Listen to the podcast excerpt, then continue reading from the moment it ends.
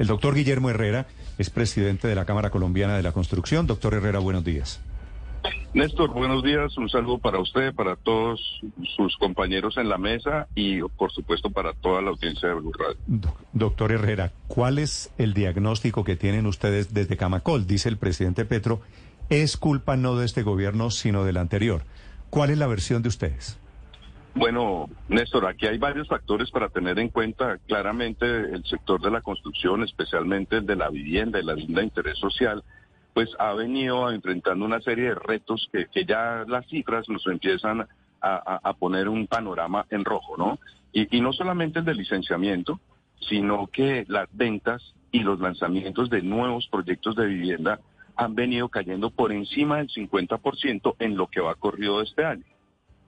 Eso tiene como explicación varios factores. Uno, y ya lo estaban mencionando ustedes, hay, una condición macroeconómica en, un contexto de, una inflación alta que ha generado también alzas en las tasas de interés para los créditos hipotecarios, que, claro, tiene impacto en los compradores de vivienda.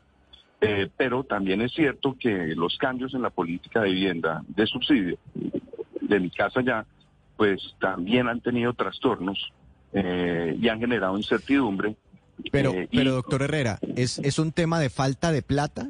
¿O es que cambió por ah, dentro la estructura del subsidio? Ahora es más difícil ganarse ese subsidio. Ahora es más difícil, ahora es más difícil, entre otras cosas porque hay trámites que antes no tenía. Mi casa ya era un programa que funcionaba sobre la plataforma de aprobación de los créditos hipotecarios de los bancos, pero sin trámites ante ninguna entidad pública.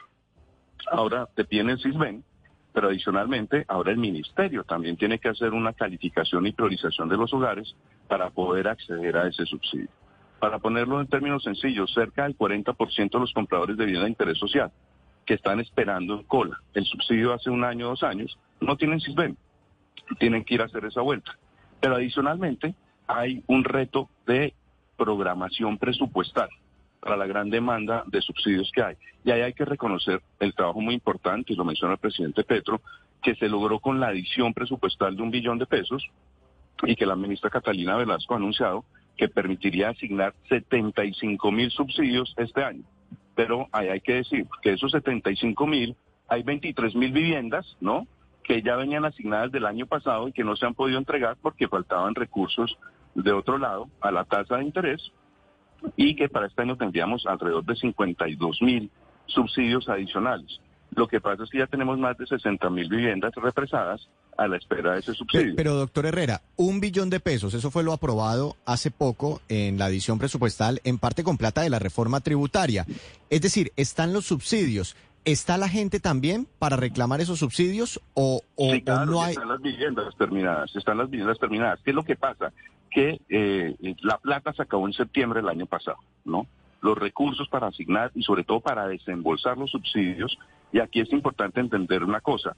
Para que una vivienda se pueda entregar por el programa de Mi Casa Ya se necesitan dos tipos de subsidio. Uno que llevamos nosotros a la cuota inicial, que es un cheque que puede ser hasta de 34 millones de pesos, y otro que es un subsidio a la tasa de interés, que puede ser de 4 o 5 puntos porcentuales de lo que esté ¿no? Eh, variando la tasa de interés al crédito hipotecario para que los hogares paguen menos cuota cada mes. Resulta que por un lado tenemos 75 mil subsidios a la cuota inicial, pero por el otro lado solamente hay 52 mil coberturas a la tasa de interés. Entonces ya de entrada hay un descalce de 23 mil familias que este año podrían tener ya su vivienda terminada, que empezaron a pagar hace dos años, viviendas que se licenciaron hace dos años atrás, pero que de pronto, si no se hacen los ajustes presupuestales este año, como lo ha anunciado la ministra, se quedarían otra vez esperando, ¿no? Esperando este año al desembolso de los recursos para que les entreguen las viviendas. ¿Con qué problema adicional? Son hogares que siguen pagando su arriendo. Pero adicionalmente, que el próximo año, por efectos de la inflación y del ajuste de los salarios mínimos, pues van a tener un reto adicional porque se reajusta el precio de las viviendas. Entonces, aquí lo que vemos es que hay un tema eh, delicado para los hogares compradores de vivienda que están haciendo cola, ¿no? Para acceder a viviendas que se licenciaron hace dos años atrás. Y eso también es importante cuando empezamos a hablar del tema del licenciamiento. Eh, las viviendas que se licencian hoy son viviendas que se vendieron dos años atrás. Entonces, nosotros hoy estamos caminando claro, delicado es poco, por supuesto. Y precisamente le quiero hacer una pregunta final a propósito de todos estos enredos con los desembolsos de subsidios, que los hemos visto incluso en otros campos, como también los subsidios que antes se llamaban ingreso solidario y que por cuenta de cambios súbitos de última hora provocaron largas colas al frente del Banco Agrario. Doctor Herrera, ¿cómo está hoy la situación de los constructores, dado pues todo este despelote que está ocurriendo en el sector de la construcción? Bueno, pues aquí no solamente se afectan los hogares, también se está eh, afectando el empleo y claramente el sector empresarial pues se enfrenta a retos grandes porque la demora en los desembolsos implica tener una tensión financiera más grande porque eh, los constructores construyen con créditos, ¿no? Que les da la banca financiera y esos créditos pues tienen un taxímetro y unos intereses que tienen que seguir pagando. ¿Cuál es el interés del constructor? Construir rápido, entregar rápido, liquidar sus obligaciones financieras, ¿cierto? Y volver a invertir en nuevos proyectos.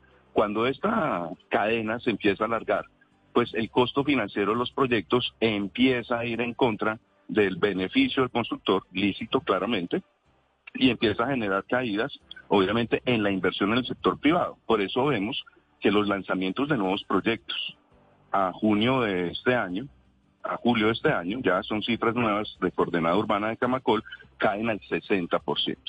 Es decir, en lo que va de este año, se ha reducido a la mitad el mercado de vivienda en el país.